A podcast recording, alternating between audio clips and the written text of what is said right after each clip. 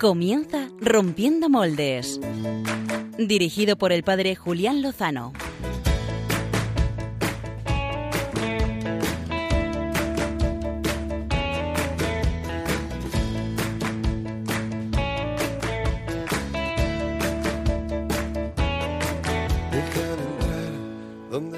Queridos amigos, muy feliz Pascua de Resurrección. Cristo ha resucitado. Ha resucitado. Él lo hizo hace 20 siglos y a partir de aquel momento la resurrección se abrió a la historia para cambiarla y para transformarla a través de, del amor que es más, más fuerte que la muerte. Eso es lo que celebramos especialmente hoy, desde hace 20 siglos y, si Dios quiere, hasta la eternidad. Si nosotros nos abrimos a, a coger esa fe, ese ver y creer que escuchamos en el Evangelio de hoy.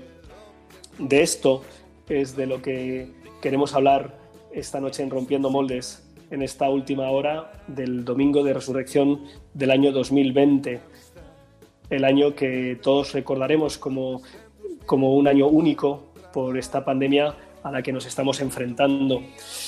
Hay algo que es, que es más fuerte que, este virus y que vence, que es el antídoto no solo contra este virus, sino contra, contra todo lo que ataca nuestra vida. ¿no? Quizá muchos hemos experimentado el, temor a perder la vida, a ser contagiados, a poder enfermar y a poder fallecer eh, o lo hemos experimentado lo hemos sufrido en relación con nuestros seres queridos, especialmente con nuestros mayores. Eh, quizá esto nos ha, nos ha golpeado, nos ha espabilado, nos ha despertado de una vida que quizá pues llevamos rutinaria, sin caer en la cuenta de, de cuál es el sentido, de cuál es la orientación, de, de quiénes somos, de qué hacemos aquí, de hacia dónde vamos. En estos días, en estos últimos días, eh, en el hospital de, de, Valdemoro, acompañando pues, a, a, muchos enfermos, muchos de ellos recuperados gracias a, gracias a Dios y gracias al maravilloso pues, papel que están desempeñando el equipo, el equipo médico, los enfermeros, auxiliares, limpieza, todos. ¿no? Eh, en estos días pues, he podido ver cómo esta fuerza de la resurrección es, es, muy, es muy real. Eh, hemos escuchado testimonios de, de, otros lugares del mundo, de Italia, eh, el padre Bercelli, si no recuerdo mal su apellido, que renunciaba al, al, respirador que su parroquia había, pues con muchas dificultades, comprado para él y él renunciaba en favor de un paciente más joven y fallecía, entregando la vida y ganándola. Hemos escuchado otros testimonios de cómo, de cómo se puede afrontar esta amenaza, es una amenaza real, una amenaza de muerte. ¿no? Eh, yo he visto esta semana, veía pues a, a, un, a, un, hombre mayor ingresado en el hospital, eh, le visité un día, me pidió que le diera la comunión, al día siguiente le pregunté qué tal se encontraba, Alfonso, ¿cómo estás? Bien, estoy bien. Eh, ¿Qué te han dicho los médicos? Que tengo el coronavirus. Eh, este contraste entre estoy bien, esta serenidad, esta paz, esta confianza, eh, a la vez que me decía que efectivamente tiene, tiene este virus, tiene este virus que en su situación, en su edad, es eh, ciertamente una amenaza grave, lo está siendo para muchos. Me, me, impactó, me impactó la fe, la confianza de este hombre, la serenidad, la paz, el, el saber que, que, estamos en manos de Dios y, y que Él es más fuerte ocurra lo que ocurra o suceda lo que suceda. Hace unos días, hace unos días tenía la, la situación de, de, acompañar a una familia que, que, daba el último adiós a un ser querido fallecido prematuramente, no, no tenía aún 60 años, y hablaba con la, con la hija y, y, ella, que estaba pues profundamente golpeada por la muerte de, su madre, pues la veía que estaba seguramente o, probablemente muy golpeada también por la situación vital, una situación vital de, de ruptura afectiva, eh, emocional, eh, sin trabajo y, y, con una fe que, que, yo creo que se estaba abriendo paso, ¿no? Ojalá, ojalá se, paso, se abra paso y, e ilumine los corazones de todos. Eso es lo que queremos compartir esta noche en un programa especial en el que gracias a, Radio María podemos llegar a, todos los hogares. Gracias a Javier Pérez en el control hace posible esta, esta emisión. Eh, no podemos tener en esta noche pues, a nuestro querido equipo eh, de Rompiendo Moldes, eh, a Álvaro González en el control, a Javier Hidalgo en su sección rompedor de la semana y en las redes sociales, a Clara Fernández, ni al padre Pachi Bronchalo, que ya está muy bien, eh, prácticamente recuperado del todo del, coronavirus. Él sigue emitiendo en su canal de YouTube y dando palabras de, fe y de esperanza a todos. Esta noche, pues me toca a mí pues, eh, dar la palabra a dos personas que son testimonio de, de la resurrección.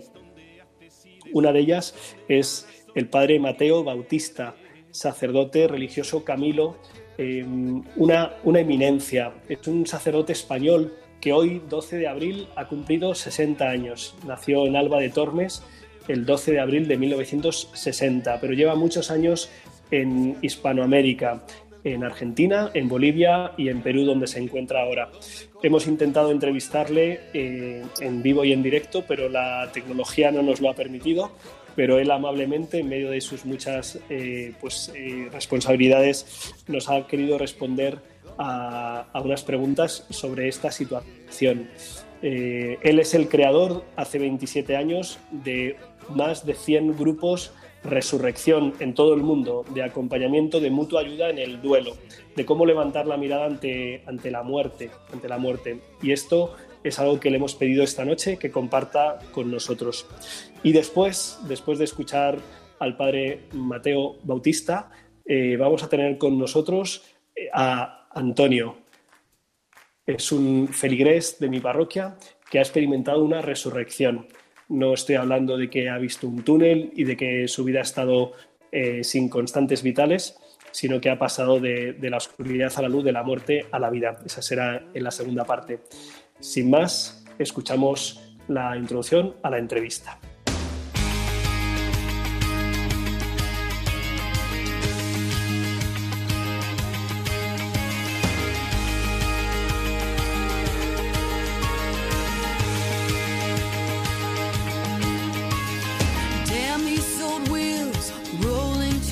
Al padre Mateo Bautista, sacerdote religioso, fundador de esos grupos de mutua ayuda Resurrección, Hoy le queríamos preguntar sobre, sobre la resurrección en medio de este contexto. Padre Mateo, ¿cómo podemos hablar de resurrección en un momento en el que mueren diariamente miles de personas en el mundo por una pandemia que nos tiene confinados? Con tres heridas yo, la vida, la muerte y el amor. Así se expresaba el poeta Miguel Hernández. Y la muerte es la otra cara de la vida. La muerte no está fuera de nosotros. Nosotros somos intrínsecamente la vida y la muerte. Es decir, la muerte como la vida es constitutivo de nuestra identidad. La muerte está presente por doquier, porque es la otra cara de la vida complementaria. Pensemos que en el mundo al año muere un millón y medio de personas por suicidio. Pensemos que en el mundo la mayor causa de mortalidad, de muerte en los niños, es el aborto. Pensemos las muertes cada día, por ejemplo, por tuberculosis, es decir, la muerte está junto a nosotros.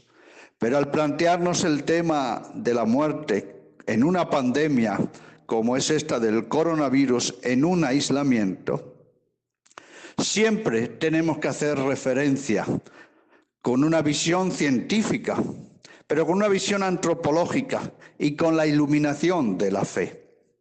Es también la pregunta que desde hace dos mil años se viene haciendo la humanidad. ¿Cómo es posible que el hombre asesinara al Hijo de Dios? Que el hombre traicionara, negara, enjuiciara, encarcelara torturara, crucificara al mismo Hijo de Dios. Es el misterio de la vida y de la muerte, el misterio del mal. Frente a esa realidad nos caben dos respuestas fundamentales. Una, un amor que nunca se paraliza, que está en el servicio, en la investigación, en la solidaridad, en la cercanía. Y la otra, saber que la muerte ha sido atravesada por la resurrección de Cristo. Que por tanto la muerte no es el final del camino, y que eso constituye una identidad nuestra trascendente.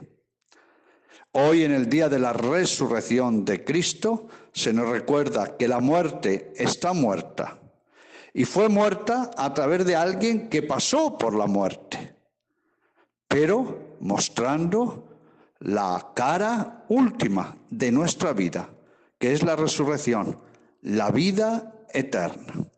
Por eso la muerte nos hace plenamente hombres cuando la asumimos, nos hace filósofos, nos da la identidad plena como creyentes y como cristianos y nos recuerda nuestro destino final. Por eso ante la muerte también hay esperanza, porque hay resurrección. En segundo lugar, Padre Mateo, hay miles de personas que han sufrido la muerte de un ser querido y no le han podido acompañar, no se han podido despedir de ellos, no han podido velar su cadáver, no han podido celebrar un funeral. ¿Qué les puede decir que les ayuda a vivir esta traumática separación? La pandemia del coronavirus nos ha puesto en un duelo extraordinario, comunitario, novedoso, complicado en el que no tenemos los recursos de elaboración que teníamos en otros duelos. El acompañamiento, los funerales, la despedida, el encuentro, los abrazos, la ayuda profesional, los grupos de mutua ayuda en duelo. Un duelo comunitario, complicado, novedoso, donde tenemos que sacar más que nunca recursos interiores. Al no tener los recursos exteriores, tenemos que buscar los recursos interiores de nuestro sanador herido. Y tenemos que apoyarnos también en los recursos que nos da hoy día la ciencia de la comunicación. Hoy, gracias a las redes, al teléfono, al celular, al WhatsApp, a otros medios, podemos estar cerca en la lejanía. Podemos vernos a través de una imagen virtual. Lo importante es saber que los demás se sientan arropados por nosotros, que los estamos dando ánimo, que están en nuestro corazón, que no están solos, que oramos por ellos. Por eso, más que nunca, humana y pastoralmente, necesitamos la creatividad pastoral empática en tiempos de un duelo extraordinario, complicado y comunitario. Por último, Padre Mateo, ¿qué podríamos aprender de esta situación que nos ayude a vivir una vida más auténtica, más humana y más plena? Nunca sentimos tanto como en un gran amor y en un gran dolor. Pero también nunca debemos reflexionar tanto como en un gran amor y en un gran duelo. En este duelo de la cuarentena, de la epidemia socio-sanitaria, necesitamos sacar provecho de la situación. Tenemos que ir dentro de nosotros con un espíritu crítico a nivel personal y comunitario y hacer un replanteamiento de muchos aspectos de nuestra vida. Necesitamos cuestionar los estilos de vida, nuestra cosmovisión, nuestra relación con los demás, con la ecología, que es la casa común.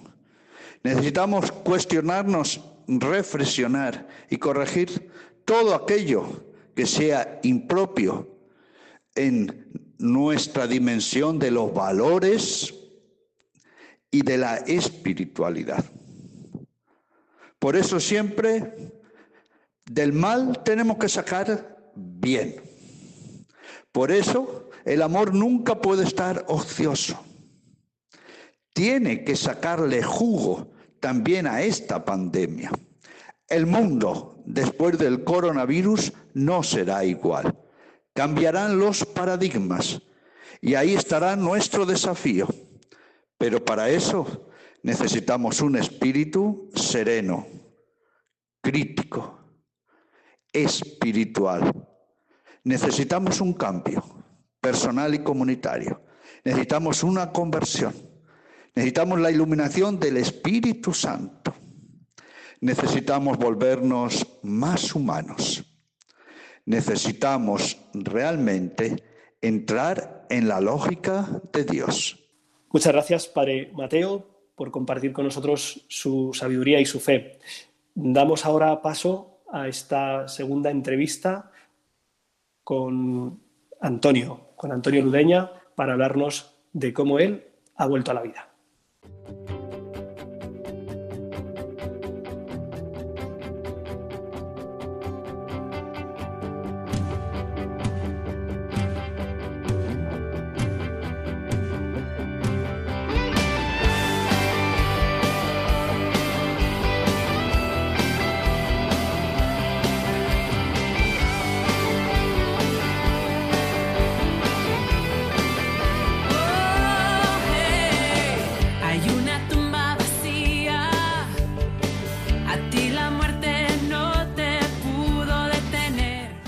Decíamos al comienzo de nuestro programa, en este día de la resurrección, eh, en este domingo que resuena a lo largo de toda la historia, en Rompiendo Moldes queríamos traer un testimonio de resurrección, sí, así tal como suena.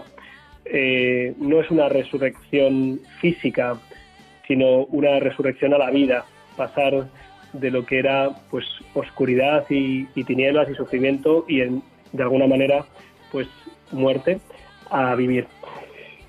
Tenemos con nosotros a Antonio Ludeña, un madrileño del barrio de la Elipa, que nació allá por 1954 y que tuvo una vida pues normal, común. Eh, hizo la mili, porque en aquellos tiempos se hacía la mili, en los años 70.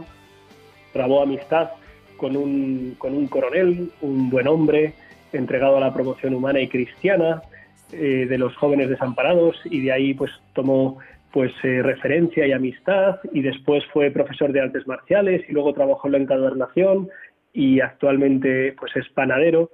Eh, una vida normal. Buenas noches, Antonio Ludeña, ¿cómo estás? Muy buenas noches, Padre Julián. Bien, muy bien. Feliz Pascua de Resurrección. Feliz Pascua del Señor. Eh, Antonio, eh, brevemente, por empezar por el principio, eh, ¿qué recuerdas de, tu infancia? ¿Qué, elementos importantes marcaron esa etapa inicial de, tu vida? Bueno, yo principalmente una de, las etapas fueron el que yo vivía con mi madre en una chabola ya en La Lipa, luego nos fuimos a vivir a, al barrio de Orcasitas, eh, en el distrito de Villaverde, luego de ahí pues llegué un momento en el cual en la, en la comunión que hice la comunión en el colegio de los hermanos no tenían un nombre así como tal como le llamábamos el hermano José y el hermano Espigares y entonces en la comunión ahí tuve algo bastante interesante, o sea, bastante fuerte, que me, me impactó mucho, que fue el día, el día de mi comunión que me regalaron un, un póster grande del Sagrado Corazón de Jesús. Y eso se me quedó muy, muy grabado, no sé. Por otro lado, pues no sé. Eras hijo, eras hijo de madre soltera, si no recuerdo mal, Antonio. Yo, yo era hijo, vamos, sí, de madre soltera.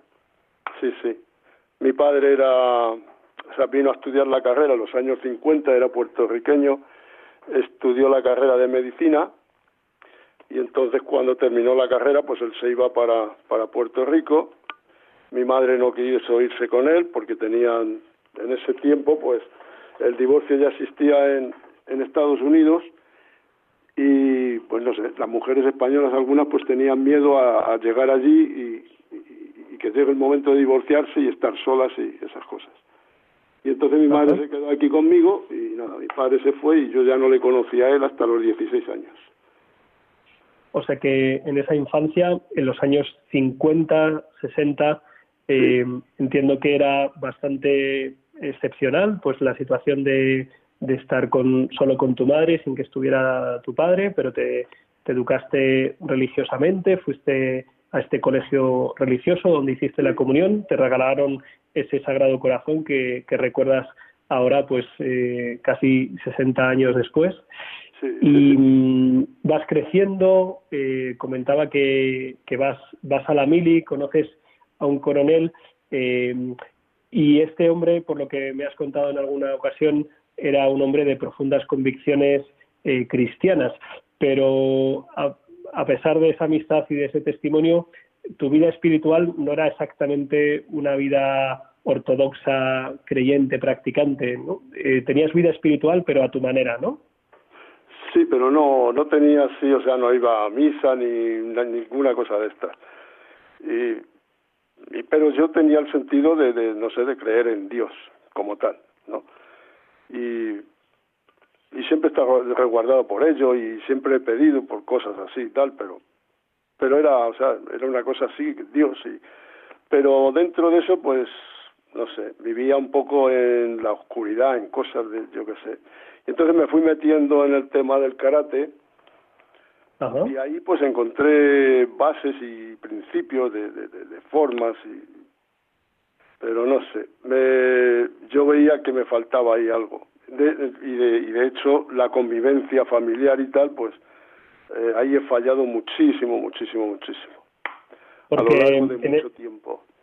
En esos años, eh, pues con veintitantos años, eh, conoces a, a tu mujer y, y formas, os casáis y empezáis a formar una familia, que es una familia eh, numerosa, pero me comentabas que, que, había dificultades en la relación por, por a lo mejor tu forma de, de ordenar o de orientar tu relación. sí, seguramente. No, esto fue, nosotros nos conocimos a los 16, 15, 16 años. Nos casamos a los 19, 18, 19. A los 19 nos casamos. y entonces 19 a los 20, 21, fue, a los 21 fue cuando ya me fui al ejército y ahí ya teníamos un hijo, el segundo hijo. Cuando yo ya entré al ejército, me parece, ya teníamos el segundo. Y, pronto, ¿verdad? Sí, sí, muy, éramos muy jóvenes, muy jóvenes. Y esto fue un flechazo muy grande, muy grande. Un amor muy profundo y, no sé, y muy sencillo, muy, algo maravilloso. Pero detrás de todo eso, o sea, eso quiere decir que, que buenas personas, personas pues sí, sí que lo éramos, o sea, teníamos amor y teníamos una serie de cosas. Pero, no sé, la falta a lo mejor en mí de preparación o de, yo qué sé, o no sé, las cosas de la vida, pues había muchas cosas en mí que eran negativas que, y lo que hacían es que le hacía daño a ella. Pues no sé, por ejemplo, pues yo he sido, ha habido momentos que he sido muy celoso sin tener que serlo, o sea, no sé. Cosas que, que en uno hay, no sé. Y, y unas veces era dulce, dulce, pero otras veces era, yo qué sé, o, no la ayudaba o cosas, no sé, cosas así. Y entonces eso es como que se va endureciendo a lo mejor en la vida y, y realmente lo que tienes que dar es mucho, mucho amor y, y, y darte cuenta de, de, de, lo que tienes y en mi caso pues yo creo que ha sido que me he perdido solito estando en casa como no sé como un mueble no sé algo así. No sé estuviste nueve, estuviste nueve años eh, como profesor de artes marciales en, en, la comunidad de Andalucía en, en Jaén, Eh, me comentas que, que el ser profesor de karate te dio como una serie de, orientaciones, quizá una disciplina o un sentido, eh, pero no sé si llegaba a, orientar profundamente el sentido de tu vida y el sentido también de tu vocación como, como esposo y como padre. Eh, me lo daba hasta cierto punto viéndolo desde ahora, ¿no? Hasta cierto punto, pues me daba un, no sé, un asentamiento, me daba, no sé, una seguridad en mí mismo. Quizás viendo, viéndolo desde ahora, pues es tanta seguridad de uno mismo que uno mismo cree que, que puede con todo y puede hacer todo y que todo lo sabe y que todo lo tiene. Y está totalmente equivocado de todo eso. Hace falta algo mucho más grande que todo eso. Y entonces, pues nada, la vida siguió ahí hasta que, no sé, hasta que hice algo muy fuerte en, en, en, mi, en mi, vida. Sí. Sobre todo un daño muy fuerte, muy fuerte a mi mujer y, a mis hijos. Y una cosa que he sentido ya en este momento, o sea, ya hace tiempo así, en un cambio, pues eh, sentí que realmente había como que había traicionado a, a la familia. Por eso cuando yo cuando yo este año y el año pasado eh, en Navidad entré en el tema de la Sagrada Familia, yo iba, o sea, rezando en la iglesia y todas esas cosas, pues ahí lo, no sé, lo sufrí mucho, mucho eso porque sentí realmente que había, había traicionado a la familia. No solo a mi familia, sino a la familia en general, o a la familia del Señor.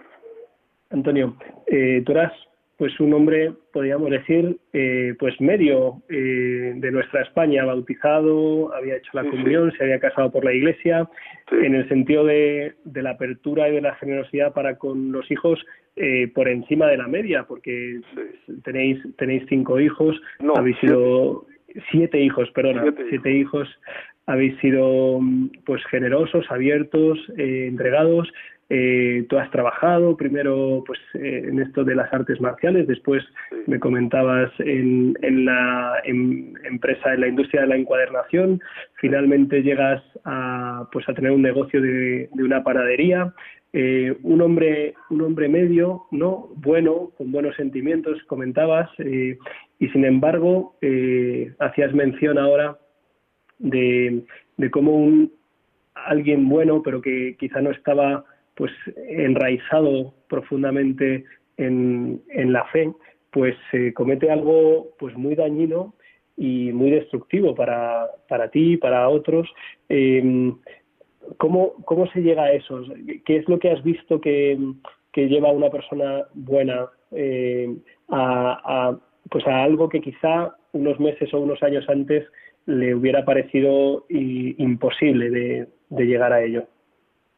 Eh, pues ver que, por ejemplo, pues mi matrimonio se iba ya a, pique, ver en ese momento eh, el verdadero amor que tenía, que tengo en mi mujer, eh, las, lo que yo quiero a mis hijos, ver todo eso, que eso se, se desvanecía, se desvanecía porque, claro, hasta, hasta que mi mujer pudiese comprender o, o perdonar eso de alguna forma, pues era casi imposible. O sea, ella lo sufría muy fuerte, muy fuerte y llegó un momento en el cual, eh, con palabras y tal, pues yo no, no, no, puedo más con eso. Y entonces hay un momento que, no sé, salgo de casa, me voy al campo, caigo de rodillas en el suelo y imploro a Jesucristo directamente que me ayude, que no, no, no puedo.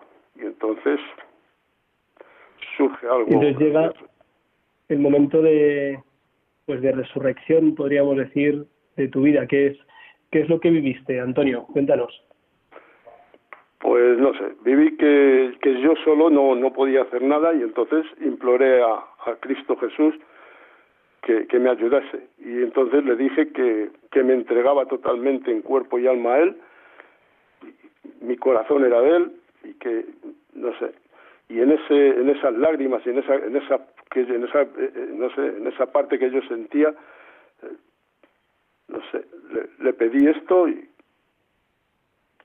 y te lo concedió y me lo concedió totalmente entonces luego ha ido, ha ido, habiendo un proceso de todo eso ¿Qué empezaste a vivir? Le dije, le dije le dije que yo le que yo le limpiaría la sangre o sea no sé cosas que que yo de alguna forma, no sé, sentía su, su, su, crucifixión en ese momento, no sé, la sangre, la, la, corona de espinas, no sé, los clavos. Querías, querías reparar, reparar eh, querías de alguna manera eh, amar, a, amar a Jesús y reparar eh, pues tu, tu pecado y te salía esas, ese deseo de, de, limpiar la sangre o de curar las heridas.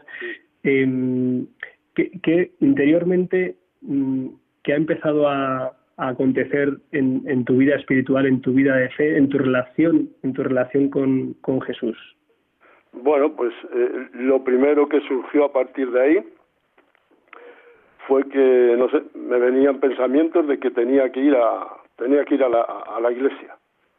Y entonces empecé a ir a la iglesia. Fue ¿Cuánto tiempo, ¿cuánto tiempo llevabas? ¿Cuánto tiempo llevabas sin ir a la iglesia, Antonio?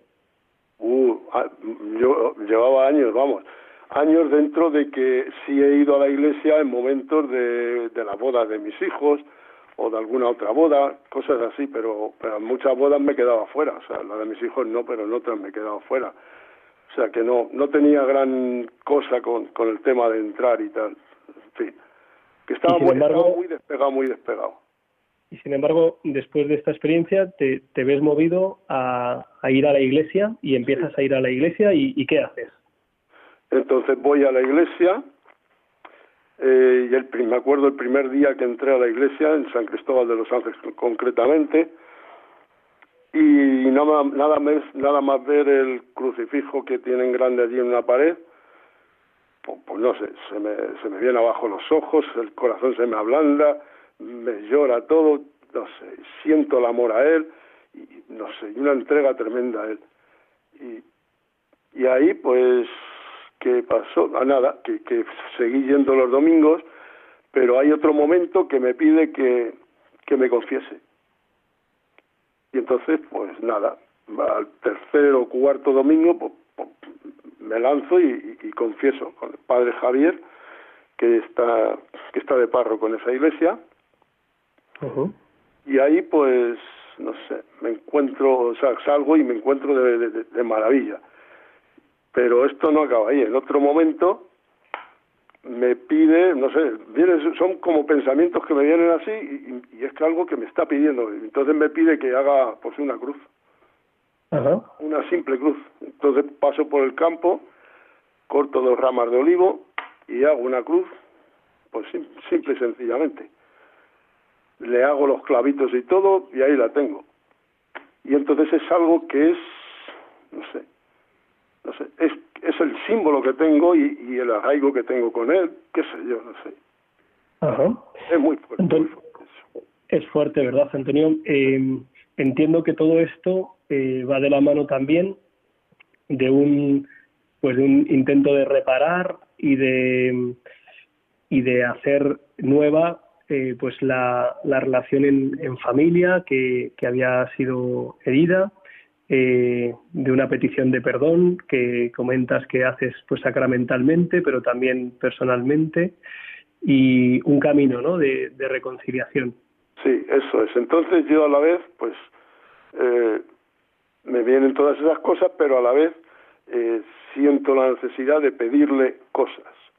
Y entonces yo le Ajá. pido por la unidad de, de la familia, le pido, porque, no sé, porque mi mujer también, eh, no sé, me siga a la hora de la, de la iglesia, esto ya es otro capítulo un poquito más adelante, uh -huh. eh, no sé, le pido que todo el mal que he hecho, que, que, que lo, lo siento mucho, y no sé, y entonces yo yo ya a partir de o sea no, o sea a partir de que yo caigo de rodillas todo ha cambiado totalmente. Ya no no soy el que era y, y, siento un amor profundo y, y un, unas ganas de, de, que todo se arregle rápidamente entonces yo le pido al señor que que no sé que no sufra mi, mi esposa que no sé y, uh -huh. y nada y el segundo el siguiente paso es que viene Semana Santa del año pasado, que fue, me acuerdo, uh -huh. así por estas fechas,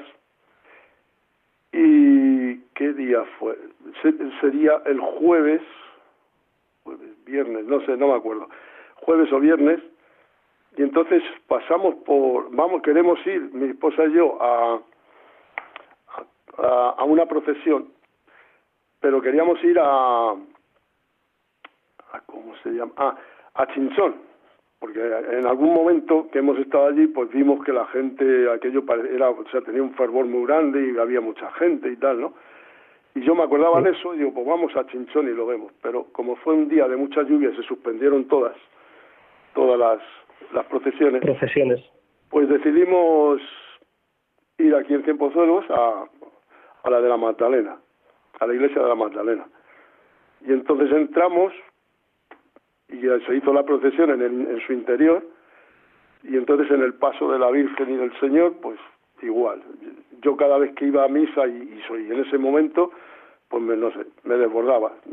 Es algo tremendo y lo sigo teniendo hasta en la actualidad y no quiero que se me pierda jamás en la vida. Y entonces ahí nos fuimos para para casa y no sé si al día siguiente, a ver, el día, sí, el día siguiente pasamos por la iglesia de, de Mater Dei y entonces le, no sé, algo me dio un vuelco en la cabeza y, y se quedó mirando a la puerta como algo que me decía, aquí es. Y entraste. Entré, entramos en Mater Dei, que fue fue una fue fue una noche me parece antes o es que no me acuerdo tengo eso ahí un poco Ah, sí, fue, fue una noche antes. Ah, ahora está. La, la noche de, de, No sé si es el viernes. El Jueves Santo. El Jueves Santo, la, la vela al monumento. No, es la de las once de la noche. Sí, el Jueves Santo. Eh, pues esa. Entramos ahí y le dije yo yo a Consuelo, aquí hay algo, algo maravilloso, no sé. Entonces las hermanas empezaron a cantar fue maravilloso a cantar, o sea, a, cantar lo que era la misa y lo que era aquello eh, en latín y, no sé, y el eco de aquel, de esa iglesia, pues no se me dejó así un poco muy fuerte. Pero, pero tú sabes latín, Antonio. Eh, no, pero no te hace falta. Eh, no, el sentimiento y la, y la fuerza con que debe de tener esas palabras que está hablando el Señor a través de, de, de, las monjitas o, o, del Padre, lo que, no sé, es tan fuerte que me llega. Luego ya con el tiempo voy aprendiendo, no latín, pero, pero aprendo a rezar en el latín. Y ahora más adelante quiero hacer más cosas sobre eso para entender más todo lo que rezo y lo que, lo que oigo, claro. Entraste en, entraste en, en la iglesia del convento de las religiosas Mater Dei, que durante, para los oyentes, para que se ubiquen, en Cienpozuelos hay pues, eh, pues muchas iglesias, hay solo una parroquia, Santa María Magdalena, pero hay seis, seis templos, seis lugares de celebración, uno de ellos es un convento, un antiguo convento de clarisas, donde estuvieron estas religiosas contemplativas durante 400 años y ahora desde hace cinco hay un instituto de vida religiosa procedente de Argentina, Mater Dei, que entre su carisma pues está eh, pues un cuidado de, la liturgia, del culto a través del canto gregoriano eh, y que pues tú te encontraste y te, y te elevó el alma y por lo que me has contado pues a ti te, ayuda mucho cantar, ¿verdad? Aunque no sé si has oh. cantado mucho en tu vida y menos en latín, pero ahora sí lo estás haciendo, ¿no? Nunca he cantado y canto, canto muy mal, pero no sé qué pasa que ya le he cogido eh, no sé, el ritmo y la cosa y, y ellas me enseñan y no sé, y entonces termino cantando con ellas y haciéndolo, me acoplo muy bien a ellas. Y, entonces pues estoy en el coro ahora, ahora también con ellas. Bueno, ahora, ahora estamos eh, sin coro porque estamos sin poder salir de casa, eh, pero, pero con el corazón sintonizado. ¿Qué, oh. ¿Qué papel, qué papel tuvo pues eh, estas hermanas, especialmente la hermana Gabriela, pero también el resto de la comunidad? De, ¿De qué manera te han ayudado en tu fe, Antonio? Bueno, pues por ejemplo, con la hermana Gabriela y la hermana de la Cruz, que son con las primeras que que yo empecé a conectar, o sea, yo luego al día siguiente, después de la misa de, la, de las once, pues empecé a ir empecé a ir a la iglesia de ellas. Y ya desde ese momento, pues yo me acuerdo que me iba a ir ya y la hermana... Ah, no, no, espera, espera. La hermana Gabriela, en la noche de la misa de las once, Sí, no, es, eh, una misa, es una hora, una hora santa, es la hora santa del jueves santo, pero bueno, después de esa celebración, ¿qué te dijo la hermana? ¿Te enganchó para algo? A ver. Sí, sí, e, ella no, nos eh, salió detrás de nosotros, porque yo nosotros ya habíamos salido a la calle, y ella salió detrás de nosotros, oiga, oiga, venga, venga, que tengo unos caramelos aquí, nos dijo. y nos dio unos caramelos. Y entonces nos habló y tal, y no sé, ella hablaba de una forma y no, es, maravillosa, yo qué sé. Y entonces yo la dije, no, si mañana, mañana nos vemos o algo así.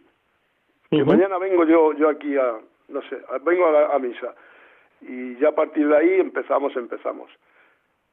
No sé. Y la hermana de la cruz, pues igual, en otro, eh, el domingo, ah, sí, me acuerdo, luego el, al domingo me termino, o sea, termina la, la misa, me voy a ir el domingo de resurrección, entiendo que estamos hablando. De resurrección. Eso, es que yo todo, todo esto todavía no lo tengo bien. Creo que necesito un, par de años por delante que, de repetir así para, para poder Tranquilo, tranquilo. Es para, para ubicar a la gente. ¿Qué pasó el domingo de resurrección del año pasado al terminar? ¿Qué pasó? Eh, y ah, sí. Pues entonces en ese, en ese punto la hermana de la cruz eh, se acercó y me dijo, ¿cómo se llama usted? Pues yo me llamo Antonio. Antonio, eh, eh, ¿quiere usted apuntarse, quiere meterse en el, coro con nosotros y tal? Ah, pues bueno, no. Yo entonces pensé y dije, yo se le dije así, digo, yo no sé cantar, yo no, hago nada de eso, pero si Dios quiere que cante, pues canto. Y así fue. Y, es curioso, ¿verdad? Que, que cuando, aunque uno no sepa, no sepa cantar y no lo haya hecho y no haya estudiado, pero cuando el corazón tiene una fuerza interior y una alegría, como que necesita expresarlo y no de cualquier manera. Y, entonces te has puesto a cantar, te has puesto a aprender salmos y cantos y tus ensayos, ¿verdad? Sí, sí. ¿Cómo, ¿Cómo, te encuentras ahora, después de este año, digamos, desde que has tenido este encuentro fuerte? Eh, ha pasado un año, eh, no es poco tiempo, y, y esto a lo mejor uno podría pensar, bueno, fue una, una situación momentánea, un fervor o un sentimiento o quién sabe qué, eh, pero, pero ¿cómo te encuentras ahora? ¿Ha permanecido esa, esa intimidad con el Señor, ese descubrimiento de su amor? Sí, esto, esto es una cosa tan grande, tan grande, tan grande, tan maravillosa el amor de Cristo, que eso es imposible que se pase. ¿Cómo es, ¿cómo es, ese amor? ¿Cómo es ese amor que, que, vives, eh, Antonio? Esto es, es una fuerza muy grande que se viene a través todo del sentimiento. Cualquier cosa que yo vea ahora que tenga un contenido de amor, sea de lo que sea, da igual, que tenga un contenido de amor, donde las personas, no sé, eh, hacen algo por otras personas, se quieren de una forma, se superan de alguna cosa que han tenido, que se ha pasado, y lo superan, pues todo eso me, no sé, me levanta para arriba. Y no eso solo, sino yo todos los días estoy con el Señor, canto los, los salmos, eh, o sea, muchos de ellos los, los, tengo como una música, no sé, las, las antífonas de la Virgen también las tengo, y todo, todo en latín, si la cuestión es que ahora tengo que aprender en, el castellano, o sea, en castellano a, a cantarlas, me pierdo, me pierdo. Pero lo maravilloso también ha sido durante este año eh, hay dos cosas. Una es cada cosa que he ido pidiendo al Señor y a la Virgen. A la Virgen tampoco la tenía antes, pero llegué un, llegó un momento en, el cual un amigo me, me mandó una foto de, de la Virgen de Melbourne y la hice en grande. Sí. Y no sé, me, me dio muy fuerte también, o sea, no sé, el corazón se me puso muy, muy blando, los ojos lloraban algo muy fuerte. Y entonces empecé a entrar a la Virgen. Entre eso y luego como cantaban las hermanas y ellas hablaban de la Virgen, pues ahí es donde yo entré ya de lleno. Y ahora a la, a la Santísima Virgen y voy llevando su, no sé, voy aprendiendo cosas de, de, cómo era más o menos a través de o de películas o de, o, de los mismos cantos o, o, de lo que me digan, no sé. Y entonces veo que es algo grande, grande, ¿no? Y, y entonces le pido también por, por el paso de, de, mi mujer, mi mujer va a completas también ya, es un paso que yo le pedía al Señor y luego a la Virgen. Y Ajá, porque vais, vais los dos a, a la última oración litúrgica del día, que es la oración de completas, eh, y ahí, junto con las hermanas, eh, cantáis, las rezáis, las rezáis cantadas. Sí, sí, sí. Ahí estamos los dos clavados siempre. Y si falta uno, pues el otro reza por la... Por, si, falta ella, pues yo rezo por ella. O se las dedico a ella. Y entonces ahí estamos los dos todas las noches. De lunes a casi a, domingo. Y no eso solo. Como aquel, yo, le, yo pedí al Señor por por la unidad de mis hijos, porque mis hijos me acepten, porque mis hijos me perdonen y todo esto. Y entonces le dije, le pedí, le pedí por todo eso. Y eso, pues de una forma también se me va cumpliendo.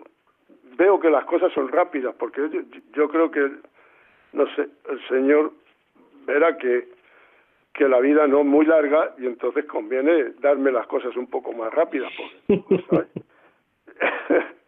Esto se lo digo ya a él. Señor, que no, que no tengo mucho tiempo, dame todo rápido que esto sea, y así que no sufran ellos y qué tal, pero bueno. Y entonces, entonces le, pedí por, por mis hijos, ¿no? Mis nietos y todo esto, hasta tal punto que se empezó a mover la cosa, que fueron mis nietos los que querían venir. Abuelo, ¿dónde vas? Pues voy a completas. Abuelo, yo voy contigo y se empezaron, se empezaron a venir los nietos. Y algún día que otro se apuntaban, se apuntaban las nueras y, algunos de, de mis hijos también. Y nada, las monjas se ponían contentísimas viendo a los niños llegar allí. O llegaban uno, dos, tres, cuatro iban. Tengo diez, diez nietos, pero bueno, bueno, ya empezamos por cuatro. Muy bien. Y entonces, pues nada, van, me acompañan sobre todo algún sábado que otro, que vienen a casa, pues como ven que yo voy a ir, pues se apuntan. Se van contigo. no era, pues para no dejarlos, para que no, por si se portan mal o algo, pues, pues se vienen conmigo también. Y digo, no, fenómeno. Y ahora en esta última, eh, eh, el Señor me ha dado la posibilidad que con esto del virus, con la muerte de, de mi madre que ha tenido ahora, pues hemos ganado algo maravilloso que yo eso se lo, se, lo, doy a la pues no sé esto sería parte de la resurrección del Señor que sería que que la muerte de mi madre pues también ha servido para que mi hija que está en Puerto Rico y, y, y, nosotros pues recemos el rosario juntos por el por el vídeo por el vídeo del móvil. Una, video, una videollamada. Una videollamada. Y entonces ahí se apunta también la, la, la suegra de, de mi hija, o sea, mi consuegra. En fin, y ahora no va estando eso solo, sino que una de mis nueras, que también ha fallecido su abuela, pues entonces ahora esta semana que viene vamos a rezar el rosario también con mi, junto con mi hija y se apunta mi nuera. Con lo cual, pues vamos más lejos. Ahora quiero llegar al segundo paso, al siguiente paso, Sí. Quiero llegar a que a que dos de mis nietos ya, que son los que más cerca estamos ahora mismo, pues conseguir que, y ya con la jubilación mía también, pues entonces ya tengo más tiempo, y entonces conseguir llevarlos a, a la iglesia. Ajá. Llevarme los domingos y lo que lo que tendría, o sea, lo que hubiese lo que ahora me hubiese gustado haber hecho en su momento con todos mis hijos. Sí. Que es que nosotros hemos estado muy unidos y todo y entonces ahora veo esa unión y la veo desde otro punto de vista, claro, desde el hombre nuevo. Y entonces me hubiese gustado que toda la familia hubiésemos ido a, a misa y a ver, no sé, todos ahí, ¿no? Pero sí. como no es tarde, pues a lo mejor si, si voy con los nietos y tal, pues a lo mejor lo, los hijos les voy dando el tiempo, porque a lo largo de su tiempo también, pues pueden ir viendo y juzgando las cosas y cómo fue mi cambio, y por qué cambió este hombre y que esto y lo otro, y mira cómo va con los niños y mira lo que hace ahora y mira tal, y a lo mejor en algún momento ellos pues caen en la necesidad de decirle al Señor, pues Señor, es que, no sé, ayúdame. Yo también, yo también te necesito. Antonio. Eso. Antonio, sé que, sé que además en este curso, pues, eh, y además ahora aprovechando el confinamiento, te has cogido el, el Yucat para el catecismo para, para jóvenes, para formar tu fe, has estado yendo a las charlas de confirmación para poder recibir el sacramento de la confirmación cuando, cuando Dios quiera y la situación nos lo, nos lo permita. Eh, o sea que, que, vamos caminando, vamos caminando en, en la fe, en la alegría, en los sacramentos, en la iglesia a la que te ha llevado el Señor, ¿verdad? El Señor al que, al que clamaste. Eh, es, un, es una gran alegría escucharte, Antonio, eh, es eh, donde, donde abundó el pecado, sobreabunda la gracia. Eh, esa resurrección que a ti te ha llevado a ser, pues alguna vez me comentabas, pues de un hombre, pues poco a lo mejor cariñoso, cercano, afectivo con, con algunas de tus personas cercanas, pues ser una persona muy cuidadosa, eh, muy niñera ahora. Eh, esas son las, las resurrecciones. A lo mejor nos está escuchando gente para concluir ya la entrevista y el programa, eh, pues que tiene sus, sus dudas o sus miedos o sus temores o que no sabe muy bien cómo puede pues descubrir y conocer y vivir con este Jesús que te ha conquistado. ¿Qué, qué les dirías? No sé, yo les diría que que se dejen llevar por el Señor y que descubran en su desde sus propias casas y desde, no sé, desde sus propios lugares hasta la calle, pues que vean la gente que tienen, que vean que pueden dar un amor tremendo, el escuchar a alguien, el, no sé, el darles, yo qué sé, algo a alguien, que no hace falta una gran cosa, pero con que le des una mirada, le des una, una buena palabra, pues te vale. Y que que cuides mucho lo que tienes dentro, que lo, lo empieces a valorar de una forma grande y verás qué, amor más grande tiene. Y no sé, y pedirle al Señor, al Señor hablarle, hablarle como, no sé, como si fuese un, niño contigo, yo qué sé, no sé, algo maravilloso y eso te va a dar algo muy grande, muy grande. Y todo va a cambiar alrededor de tu vida. No sé. Eh, Antonio, ¿qué, ¿qué, tienes, qué ganas, qué quieres hacer cuando, cuando se pueda salir de nuestras casas, eh, Dios mediante, termine este confinamiento? ¿Qué, qué, qué deseo, qué, te viene al corazón y a la mente de decir, a ver, cuando pueda salir me gustaría, voy a... eh, cuando yo vaya a salir, quiero terminar lo que he empezado con ¿cómo se llama esto? Con la confirmación, hacer la confirmación, puesto que eso es algo que para mí es muy grande, muy grande por dos motivos. Uno es porque eh, quiero afirmar eh, el, quiero afirmar mi fe ante toda la Iglesia, eh, porque ahora sé que, que no sé, no es como cuando eres pequeño, que no eres un niño y te bautizan, que no, no saben nada, pero ahora que ya has vivido todo eso y que has sido un gran pecador o has sido, estás perdido ahí, pues sé, lo, sé de verdaderamente, verdaderamente lo que quiero y lo que amo de verdad. La segunda es que le pedí, le pedí al Señor que me siguiese, o sea, que me concediese el que Consuelo fuera, fuese a, eh, fuese a las completas, que fuese a misa, y entonces en esta tercera es que, que hiciese la confirmación conmigo y hacerlo los dos juntos. Y allí, pues, es otro punto donde yo me agarro para que mis hijos, pues, vayan a esta confirmación y vean algo grande sobre, no sé, sobre un cambio de su padre, sobre una transformación, sobre, no sé, algo maravilloso. Y entonces ahí, pues, de alguna forma ellos, pues serán cogidos a lo mejor por el Señor. En fin. Pues seguro, seguro que sí, eh, Antonio. Eh, Antonio Ludeña, eh, ha compartido con nosotros en esta noche del Domingo de Resurrección de este año 2020, en medio de esta situación tan absolutamente excepcional y singular. Eh, a pesar de, del temor a la pandemia, a la enfermedad, al contagio, a la muerte, que nos tiene, pues, pues es verdad que paralizados eh, socialmente hablando, digamos, la fuerza de la resurrección que aconteció hace 20 siglos, pues sigue presente y sigue viva. Eh, Antonio, te, agradezco de corazón el que hayas podido abrir el, corazón, ese corazón sencillo y bueno que tienes y que ha llenado el Señor de, amor y de, y de alegría a través de la fe, por medio de la Iglesia, de estas hermanas, del canto, del culto.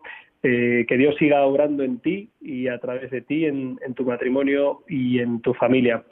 Y pues a todos los oyentes eh, les mandamos un, abrazo pascual, eh, les deseamos que esta fuerza de la resurrección renueve nuestras vidas, que venza todos los miedos y nos llene de la alegría de la victoria de Cristo, de la vida nueva, que es más fuerte que todo.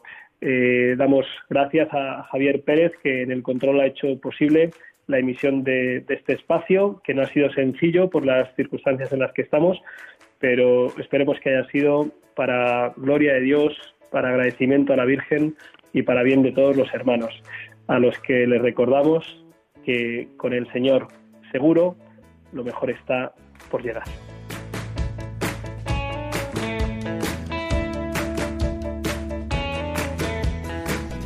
Han escuchado en Radio María Rompiendo Moldes, un programa dirigido por el padre Julián Lozano. Donde estén tus sueños, donde tus anhelos se ponen al sol.